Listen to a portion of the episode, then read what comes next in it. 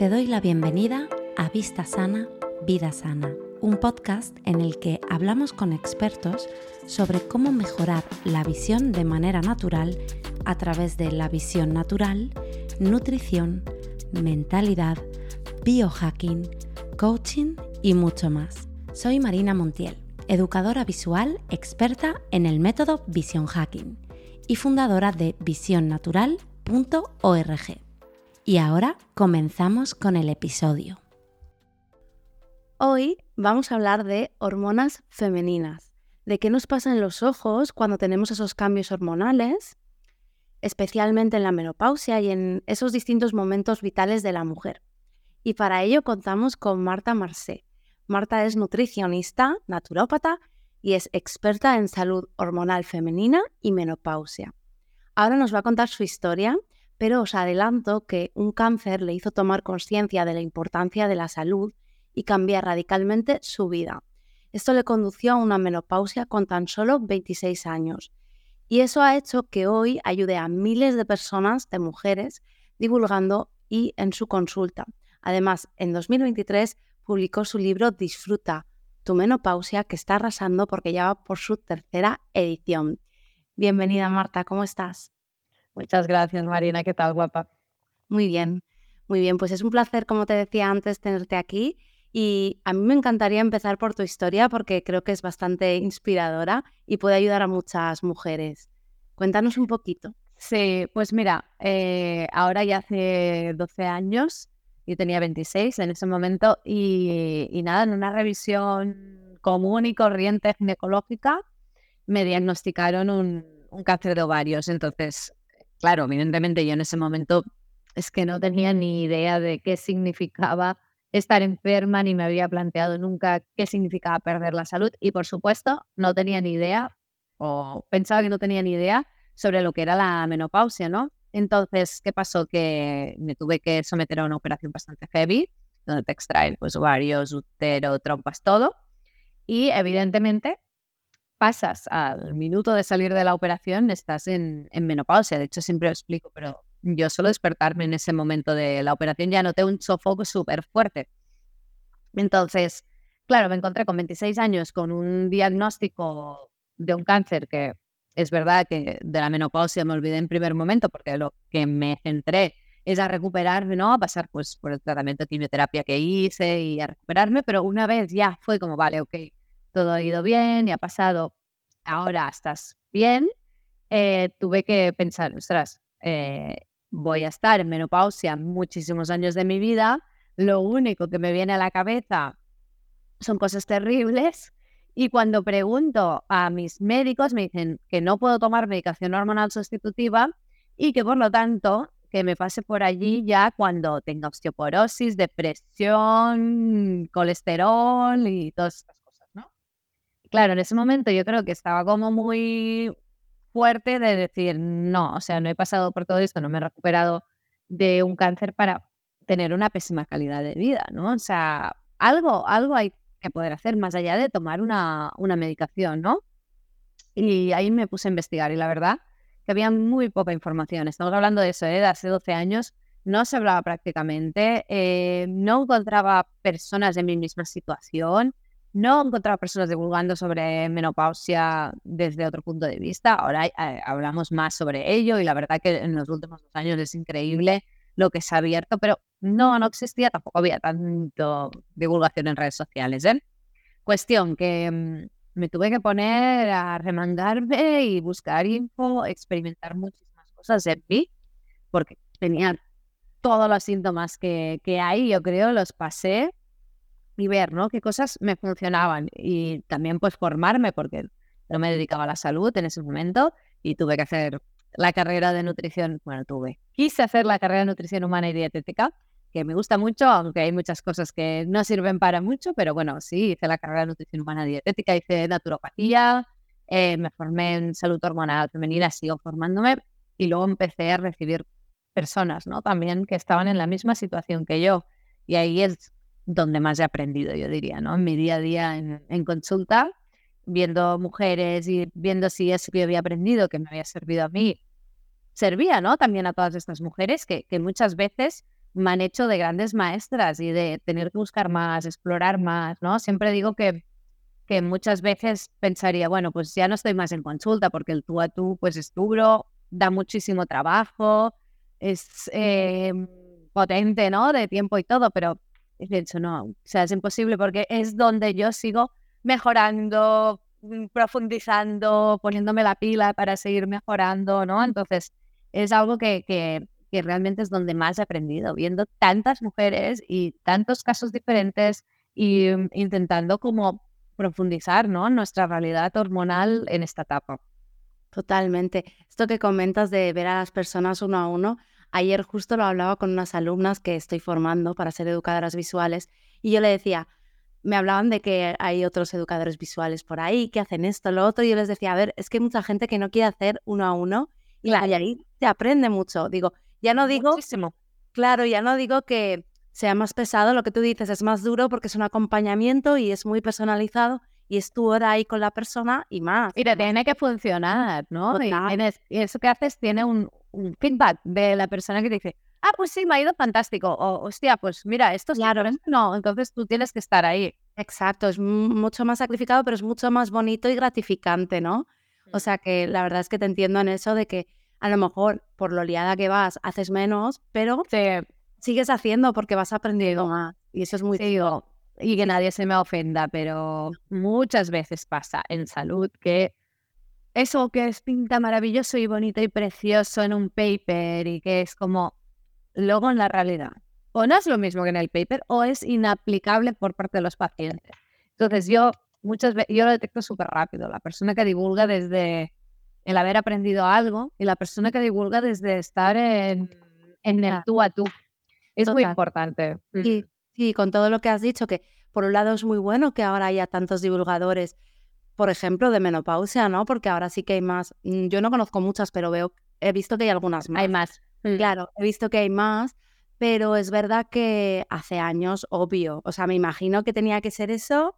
Bueno, No, nada, nada. Y, que eso tiene la parte buena y la parte mala. Uno, Sí. eh, tenemos más información, se visibiliza mucho más. Dos, se sube gente al carro que no tiene ningún interés en ayudar a la gente en menopausia más que ver un potencial comercial.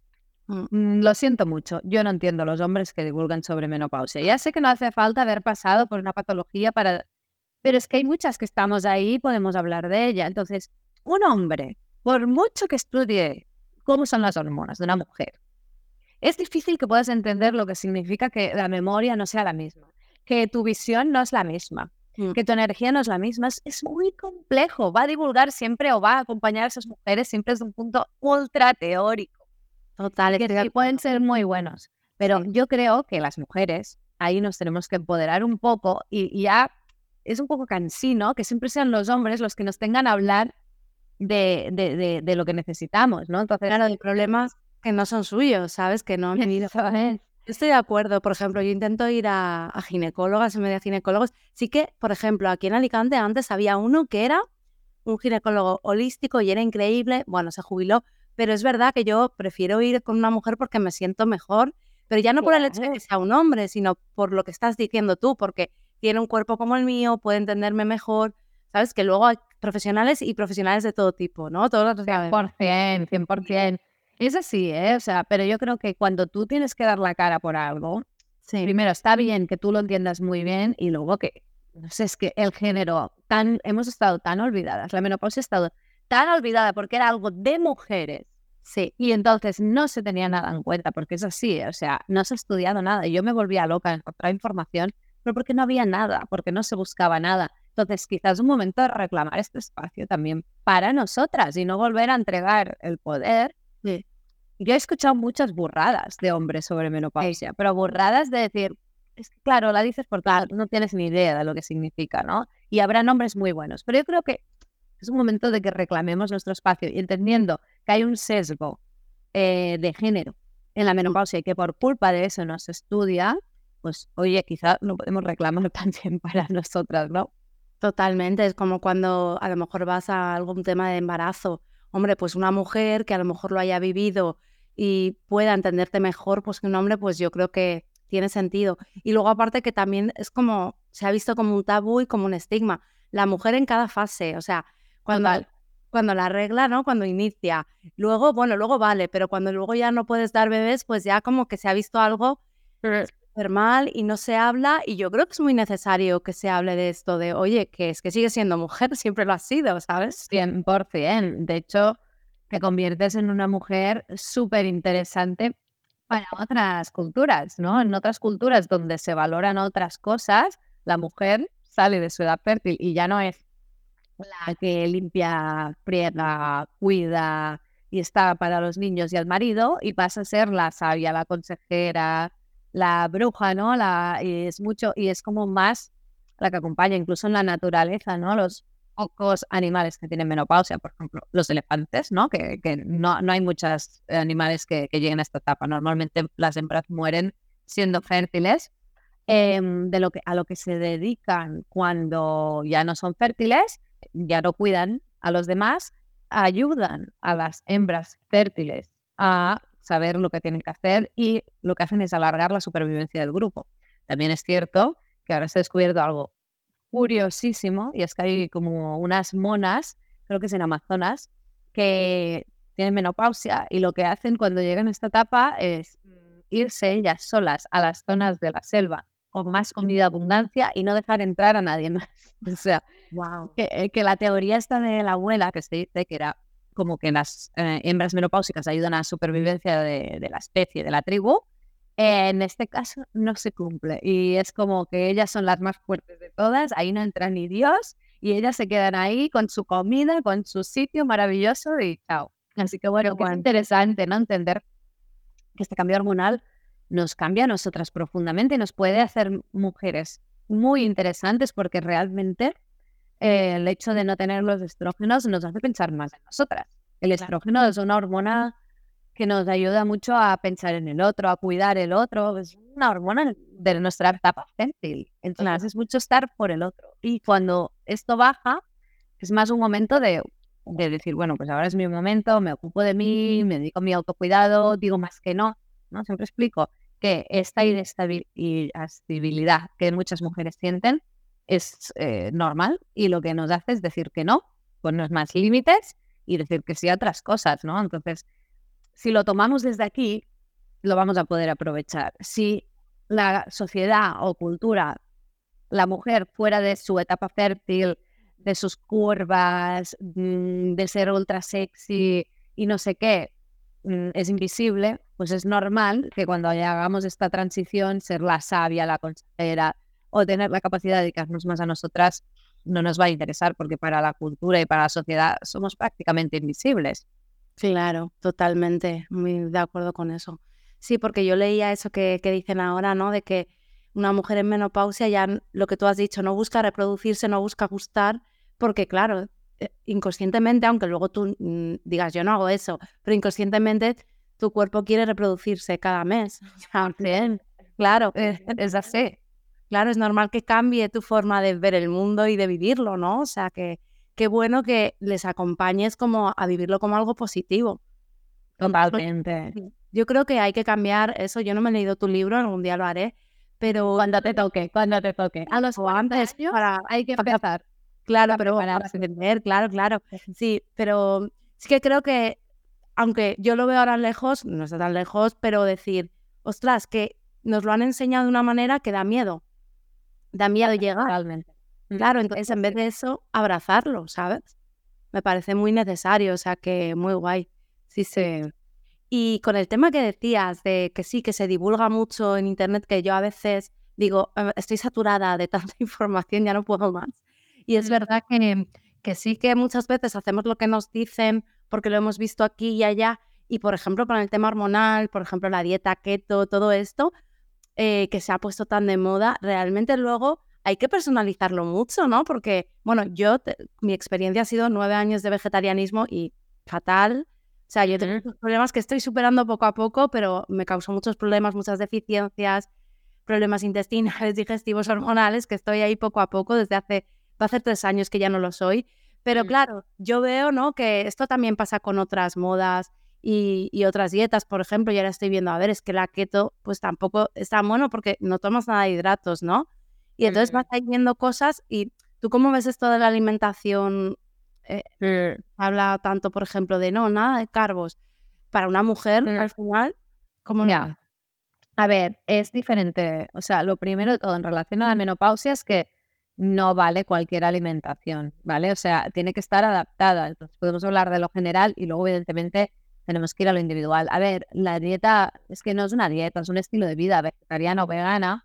Yo creo que si te fueron mal siempre fue porque quizá no te aconsejaron bien, porque al final no cambia tanto entre una cosa y otra. Y a veces lo que no sabemos es que no tenemos suficiente información para aplicar ese patrón a tu alimentación. O sea que no creo que fuera más el problema, sino quizá la composición en sí de, de la alimentación. Yo creo que eso no es un problema, ni el vegetarianismo ni el veganismo, el problema son dietas restrictivas. Mm. Claro, la restricción que puedes hacer en una dieta vegetal no es tanta, porque lo que acabas restringiendo son productos que tienen otros, o sea, no, no hay nada que no tenga la dieta vegetal, las proteínas son lo mismo al final, para mm, resumir un poco. Pero sí que, por ejemplo, patrones restrictivos, como la keto, donde sacas un macronutriente, que ese es el gran tema, lo sacas prácticamente, como los carbohidratos, genera varios problemas, eh, vamos a hablar ahora de, la menopausia, pero que diría que es para la mujer en general. Uno, es una dieta que al final tú tienes que estar contando, sumando, eh, mirando, mm, controlando. Y todo lo que son patrones de control sobre la alimentación, hay que ir con cuidado. Número uno, generan muchísimo estrés y cortisol. El cortisol en la menopausia es nuestro gran enemigo desde sofocos, dificultades metabólicas, inflamaciones, etc. Dos, em, en un momento en que quizá lo que necesitamos es cultivar el placer de muchas formas en la vida, también nos lo puede dificultar. Y luego, a nivel energético, el estrógeno siempre nos dirá a nivel de cerebro que tenemos mucha energía, ¿vale? Entonces, cuando yo estoy en la primera fase del ciclo menstrual, estoy en plan, súper energética, con ganas de hacer cosas. Bueno, a ver si encuentro a alguien, ¿no? Para poder tener un hijo. Es que es al final lo que quieren las hormonas es eso. Entonces, venga, para afuera y energía y no sé qué. Y la segunda parte del ciclo me siento un poco más intro, ¿no? Pues en menopausia los estrógenos bajan, entonces yo me siento con menos energía. Si a eso le sumo un patrón de alimentación, digámosle keto o cualquier otro tipo de dietas de toda la vida, que son súper restrictivos, esa suma de los dos estímulos es fatal para la mujer. Uno, porque es que te sientes mucho peor de energía, mucho, mucho peor. Y mucha gente dirá, no, yo desde que tomo la keto me siento mucho mejor, no sé qué. Bueno, seguramente el problema no era el paso a la keto, era que tú antes comías muchísimos procesados, pan blanco, pasta blanca, y claro, te has sacado esto y te sientes mucho mejor, pero no porque no tomes carbohidratos. El problema, y sobre todo mujeres en menopausia, que tema de pérdida de peso es como una, algún problema que muchas mujeres tienen y quieren ir rápido y caen en estos patrones de dietas o con muy pocas calorías o dietas sin carbohidratos, claro, eh, notan esta falta de energía y notan muchísimos más sofocos, por ejemplo. Y luego, claro, sacas nutrientes, quieras o no.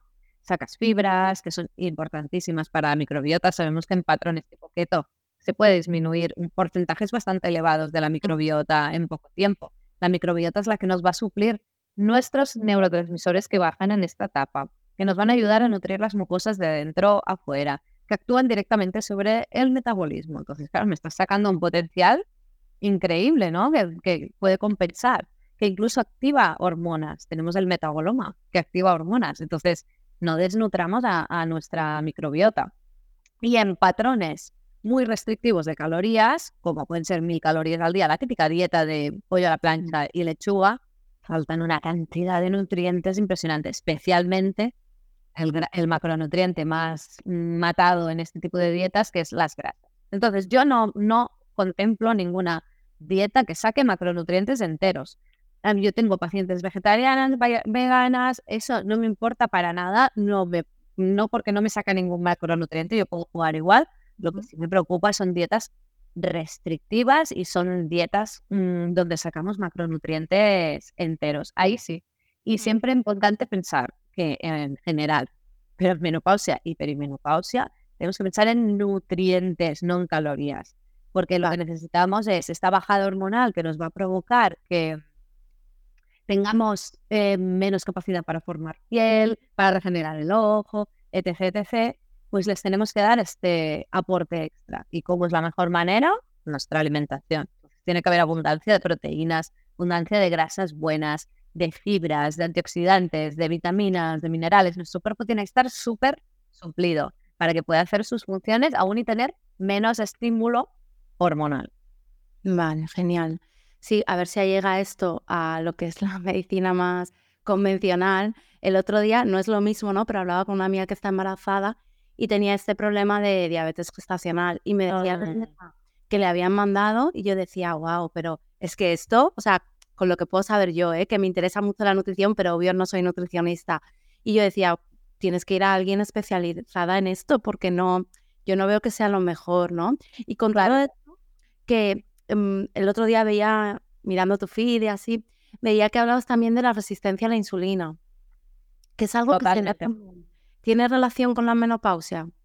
100%. O sea, cuando entramos en esta etapa, importante que las mujeres que nos escuchen piensen que la menopausia realmente es el día cuando hace un año que ya no menstruamos, alrededor de los 50 años. Pero que hay todo un baile hormonal previo y posterior que es muy importante. Y el previo es muy importante. O sea, a partir de los 40 años, que muchas nos escucharán y dirán, madre mía, eh, ya empezamos el cambio hormonal, ¿no? Igual que la adolescencia no empieza un día, o sea, son muchos años, ¿no? Que nos preparamos. Entonces ahí es importante que empecemos a prepararnos y que no dejemos los deberes para los 50 años porque va a ser muchísimo más complejo todo. Entonces, una de las cosas que pasan es que hay más resistencia a la insulina por el descenso hormonal.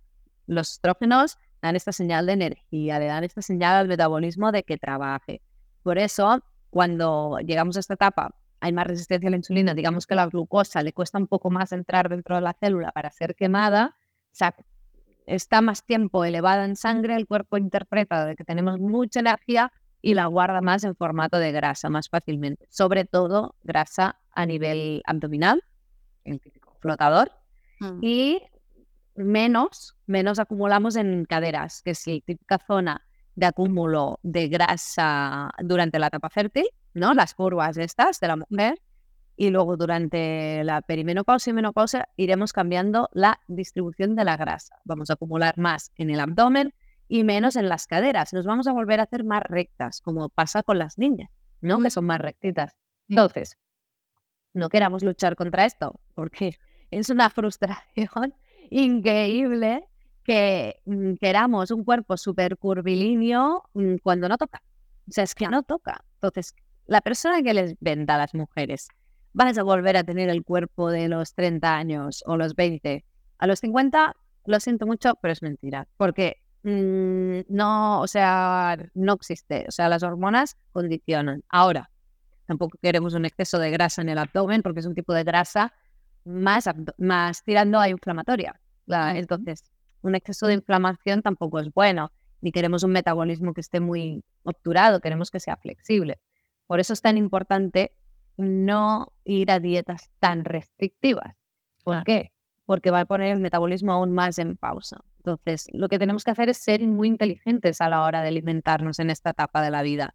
Oye, no hace falta que le llegue un paquetón enorme de glucosa al cuerpo cuando ya le es suficientemente difícil que la glucosa entre dentro de la célula, que le llegue poquito a poco. Mm, consumamos alimentos integrales, no nos hacemos con los alimentos cargados de azúcares, mezclémoslos con fibras y con proteínas y con grasas que harán que la absorción de la glucosa sea más lenta y lo facilitemos. No piquemos todo el día. El otro gran problema de las dietas es seis comidas en el día. No llegues con hambre. Eso es una locura. O sea, para nuestro cuerpo menopausia es lo peor, porque necesitamos que el metabolismo tenga ratos que no tenga glucosa en sangre, para que tenga que buscarse dónde sacar la energía de depósito. Entonces, mm, hay que cambiar la estructura, hay que entender que necesitamos y hay que cambiar el patrón típico de alimentación occidental que nos han vendido que es lo sano mm, y que bueno, podríamos hablarlo también en etapa fértil de si es sano o no, pero desde luego en menopausia no.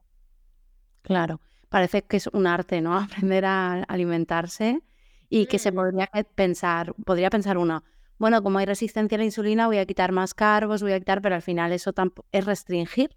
Entonces, al final, bueno, yo creo que lo, en estas etapas y en cualquiera, lo bueno es visitarse con un claro. especializado, ¿no? Como es tu caso, porque yo creo que es lo mejor porque hay tanta información. Yo a veces digo, es que me mata la información, ¿sabes? Lo que tú decías.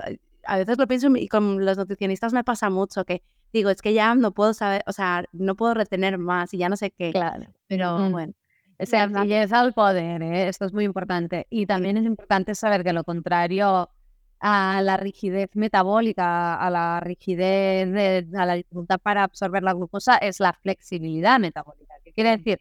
Que el cuerpo tenga capacidad de oxidar grasas, de utilizar la glucosa, de utilizar diferentes vías, ¿no? Para, para obtener energía. Diferentes vías. Claro, mata al perro, mata a las sarnas. Si yo saco los carbohidratos, ay, mira, ya estoy bien. No. Bueno, primero, en tu vida nunca los vas a poder sacar totalmente porque algún día te vas a ir a un restaurante, a un cumple, a una cena o lo que sea. Segundo, forman parte de la alimentación. Entonces, más vale que puedas obtener energía de todo y que no mm, comerte medio trocito de pan, como no lo tomas nunca y tu rigidez a la hora de metabolizarlo sigue ahí, simplemente mm. que no los comas, te genera un gran problema. Sí, y luego todo esto que tú decías, ¿no? Que mentalmente también te genera mucho estrés, ¿no? Es un trastorno de estos alimentarios porque al final es como, no, no, esto no puedo. Eh, lo de contar, yo la verdad es que nunca lo he hecho, pero sí que es verdad que eh, cuando empecé con todo esto me, recomendaron una nutricionista hacer keto por, por unos temas, un tiempo, etcétera. No me fue muy bien, o sea, yo soy de esos casos que eh, no, yo nunca me desinflé con la keto ni nada. Es verdad que hubo un momento que sí que tenía que hacer, pero tenía cándidas y tenía que hacer una cosa muy restrictiva. Bueno, lo hicimos así, pero yo cuando has dicho eso digo, es que es verdad, digo, hay gente que se deshincha con qué total. A mí no me ha pasado, yo comía creo bastante bien ya, entonces, eh, claro, a mí todo lo, claro, digo, a mí todo lo contrario, o sea, no, o sea, que más creo que me empeoró mi situación hormonal, pero bueno. Claro. Y, y reconozco que, que hay muchas veces esa rigidez de sentirse mal por comer eh, algo de hidratos y yo creo que hay que salir de ahí también porque ya hemos estado muy oprimidas, ¿no? Cuando yo era más joven, yo soy más o menos yo de tu edad, yo me mm. acuerdo de estas dietas en plan, ¿no? De eh, que se hacían ahí súper, eh, ¿cómo se dice? Hipocalórica, ¿no? Esa, esa, esas son las de las que hablo todo el rato. Sí. De mil calorías, seis comidas, una cosita así, sí, comida la plancha, lechuga y, y calabacina a plancha. Exacto, horrible, horrible. En fin. Bueno, ¿y te parece que hablemos un poco de los ojos? Eh, a ver, como yo te decía, tengo muchas alumnas, ¿no? Eh, pues la verdad es que muchísimos alumnos, sobre todo alumnas tengo, ¿eh? Mujeres, se interesan por mejorar la visión y sobre todo por esta eh, franja de a partir de los cuarenta y pico, cincuenta. Entonces, muchas me cuentan que tienen ojo seco y algunas sí que tienen detectado que es por el tema hormonal, el tema de, bueno, de la menopausia y otras no lo tienen muy claro, pero yo siempre les digo, muchas veces es un tema hormonal. Entonces, cuéntanos un poquito de por qué sucede esto.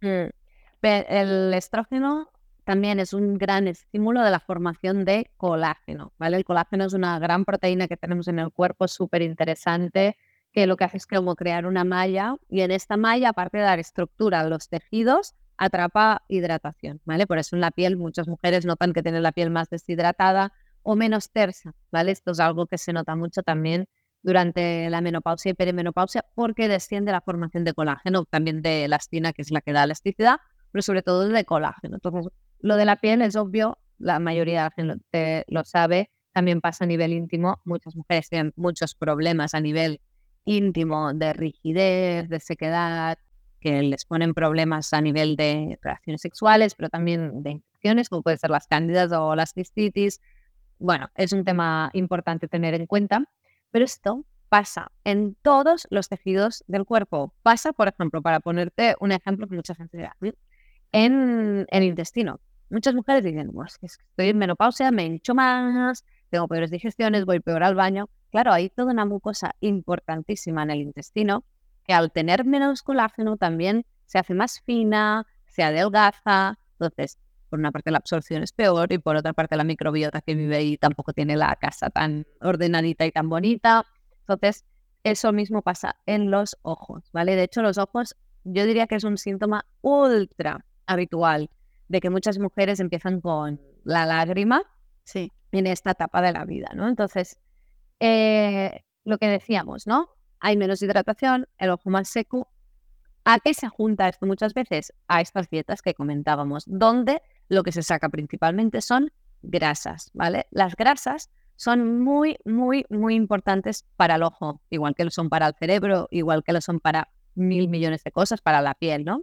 Entonces las mujeres empiezan a restringir grasas porque notan que hay cambios en el peso y en el cuerpo, como hemos dicho, y o no tenemos tampoco en España, o quizá un poco más, pero la costumbre de tomar grasas en la alimentación. O sea, mm, el aceite de oliva sí, y gracias que lo tenemos y es tan habitual, pero aguacate, frutos secos, pues el pescado azul pequeño, las semillas, las aceitunas, todo esto tiene que estar en nuestra alimentación y muchas veces está y no está, ¿no? Entonces, la primera cosa importantísima es pensar en las grasas, ¿vale? Porque son las que van a ayudar a hidratar el ojo. Hay una grasa que no existe, bueno, que no tomamos en alimentación, que tiene estudios muy potentes y que es una, un antes y un después en la sequedad ocular, que es el omega 7, ¿vale? Es un suplemento que usamos muchísimo para la piel y a nivel íntimo funciona maravillosamente bien y las mujeres de lo primero que te dicen es, hostia, yo no pensaba que tenía el ojo seco, pero desde que me tomo el omega 7 tengo el ojo muchísimo mejor y directamente para el ojo seco también se da. Y es fantástico, sí que esas mujeres que noten eso en suplementación eh, va muy, muy, muy bien la toma de omega 7. No hace falta siempre, se puede hacer a temporadas, pues depende, ¿no? Como esté cada una, pero es fantástico. Y el omega 3 especialmente el DHA, que es uno de los dos componentes principales del omega 3, también es un gran nutritivo del ojo, ayuda en su regeneración y demás. Así que eso es lo que decíamos, ¿no? Pues el pescado muy pequeño, buenos aceites, el aguacate, las nueces, todo esto tiene que estar y también se puede pensar según cómo en un buen suplemento de omega 3, que también es una, una idea interesante en estos casos. Después, formación de colágeno, ¿no? Que hemos dicho que esto también desciende. Mucha gente dirá, ah, pues perfecto, pues me tomo un suplemento de colágeno y ala, ¿no? El colágeno es una proteína.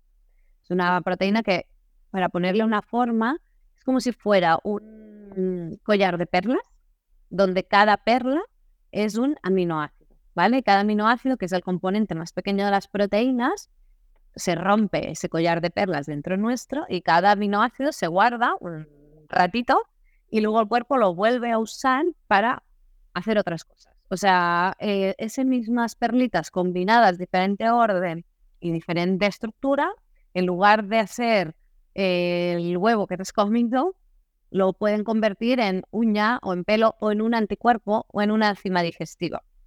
Porque es que si no, claro, de huevo solo podríamos hacer huevo. Entonces, es un poco no voy a decir ridículo, pero voy a decir eh, para cuestionarnos si la toma de colágeno nos hace formar más colágeno. En realidad es la toma de proteínas. Mm. Entonces, la toma de proteínas, cuando tengamos los aminoácidos que tocan, nuestro cuerpo va a poder formar suficientes proteínas. ¿Qué pasa? Si hago una dieta muy restrictiva, una dieta que como muy poco porque tengo mucho miedo a engordar y tomo poquita proteína, muchas cosas van a dejar de pasar en nuestro cuerpo. Vamos a formar menos musculatura, pero también vamos a formar menos colágeno. Y nuestro cuerpo no tendrá capacidad de, captar esa hidratación. Entonces, proteínas adecuadas, ¿vale? Si alguien quiere tomar colágeno, no es que sea malo, ¿eh? Simplemente que mm, colágeno no se rompe, se destruye dentro del cuerpo y luego se vuelve a formar colágeno. Se formará lo que necesita el cuerpo en ese momento a nivel de proteína.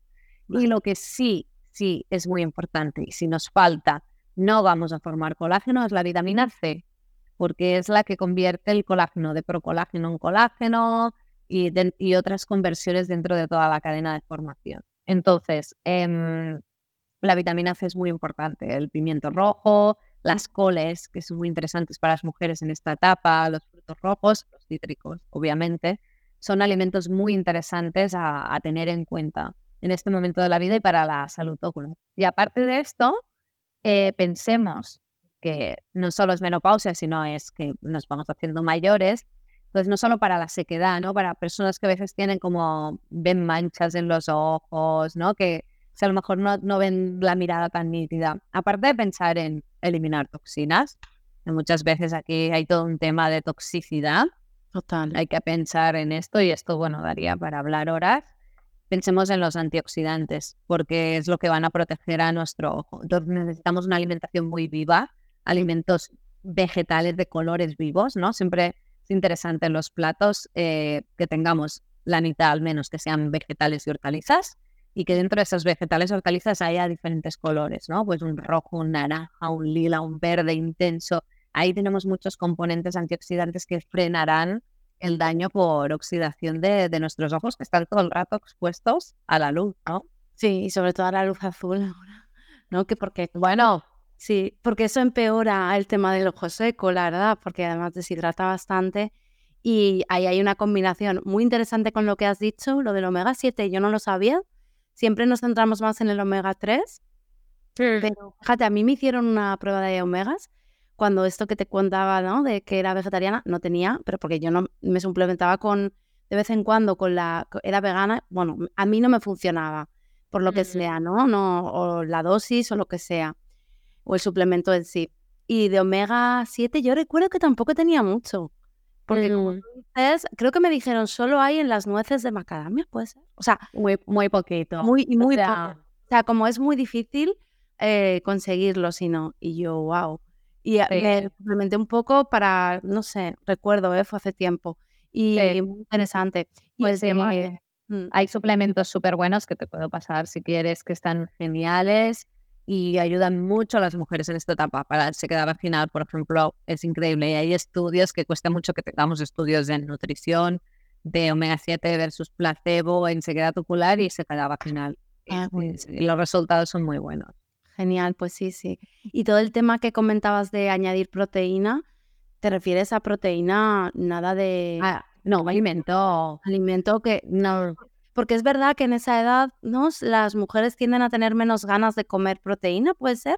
O sea, yo he detectado, ¿no? Por ejemplo, mi madre, ay, es que no me apetece un huevo. O sea, no, como que no tienen tantas ganas de, de proteína, ¿no? Igual es algo como que se tienen que concienciar un poco.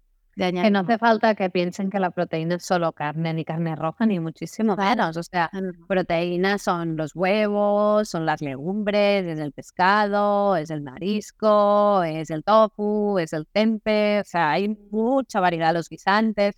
Lo bueno es ir variando. Siempre que piensen, al menos comida y cena, la palma de la mano es una medida casera muy sencilla de utilizar, tiene que estar llena de un alimento proteico. Pues, por ejemplo, si son huevos, ya vemos que eso tienen que ser dos, porque si no, no, no llena, ¿no? Legumbres, pues en seco se tiene que llenar toda la mano. Pues pescado, no hagamos un trocito así, porque es que no llegamos, ¿no? Una carne, por ejemplo, ¿no? entonces ir variando, se puede combinar perfectamente proteína vegetal y proteína animal, no es que tengamos que por que sea proteína vegetal va a ser mucho peor, está perfectamente, pero siempre no vale una cena de una cremita de calabacín y ah, Sí, sí, sí, sí. Eso, yo creo que a muchas mujeres que nos escuchan les va a resonar porque es un típico, ¿no? De no, no, yo esto y sí, claro. Sí. Es mejor que cenen potente o sí. más potente de le pongo mis grasas, le pongo mis proteínas y mis fibras y me sacio que no luego al cabo de una hora estar picoteando un, una tortita de arroz con no sé qué. Total. Y es que al final yo creo que hemos estado como muy condicionadas las mujeres por todo. Es que todo al final es en base a lo mismo, ¿no? Como la mujer tiene que estar delgada, toda esa idea que nos ha vencido un poco la moda. Y venga, no, tú come un poquito y, ya está, y así pesarás menos. Y, no va de eso, ¿no? O sea que. Exacto. Genial. Muy bien. Oye, ¿y qué ¿qué vamos a encontrar en tu libro? O sea, ¿cuál es tu perspectiva ¿no? de la menopausia? Está claro con el título, pero cuéntanos un poquito para que sepan las oyentes eh, sobre ello. Yo creo que lo más importante que quiero transmitir es, uno, que es una etapa natural de nuestra vida, que no tiene por qué tratarse como una enfermedad, que eso también pasa muchísimo, que sí que hay cambios, como más los conozcamos, como más informadas estemos, como más sepamos que eso que estamos transitando es algo natural y sepamos lo que pasa, mm. más fácilmente podemos tener información para saber que necesitamos herramientas para transitarla. Entonces, podemos aprender de un ejercicio físico adaptado, que no sirve lo típico de ir a caminar, dar un paseo y un poquito de natación, ¿no? Hablo muchísimo del tema del ejercicio que son indispensables. La alimentación, que hoy hemos hablado mucho, alimentación adaptada a esta etapa, ¿no? las líneas generales de esto. Eh, algunos suplementos que nos pueden ayudar, la parte psicológica, ¿no? También cómo cambia para que nos entendamos, no luchemos contra ello. Entonces, para mí lo importante es disfruto con menopausia a través de entender, dedicarte a ti, dedicarte al autocuidado y tener un montón de herramientas a través de tus hábitos de vida, alimentación y ejercicio que te permiten adaptarte a esta etapa y no luchar contra ella. Y entonces ahí se puede disfrutar. Genial, sí, sí. Yo creo que es imprescindible autoconocerse, ¿no? Y lo que está pasando para poder disfrutarlo y ver que es normal y que ya no sea un tabú. Genial. Pues dejaremos el enlace de tu libro. Y bueno, tú sigues pasando consulta. Por supuesto, sí, sí, sí, sí, sí. Nosotros, si nos contactan por mail, les informamos de todo. No puedo atender muchas personas en el mes, pero bueno, estamos ahí porque yo quiero seguir ahí al pie del cañón, viendo casos, teniendo que aprender y, y, siguiendo ahí como retándome, ¿no? De probar cosas que no funcionen, que tienes que ver, que creo que es súper importante. Qué bien pues animo a todas las personas que nos estáis viendo, a todas las mujeres que estéis pasando eh, este momento, este ciclo y tal, que bueno, os leáis el libro, que vayáis a ver a Marta, porque también pondré tus redes, porque también compartes información valiosa. Y bueno, eres un referente en esto, o sea que Gracias. yo voy a poner todo ahí, que te contacten, que vayan a ti para aprender más sobre esto y para disfrutar su menopausia. Muchísimas gracias, Marta, por venir. A ti, a ti. Si quieres mejorar la visión naturalmente y quieres estar al día de mis programas avanzados y en comunicación directa conmigo, únete a mi Vision Letter y recibirás mis correos con información útil para mejorar la visión. Encontrarás el enlace en las notas del podcast.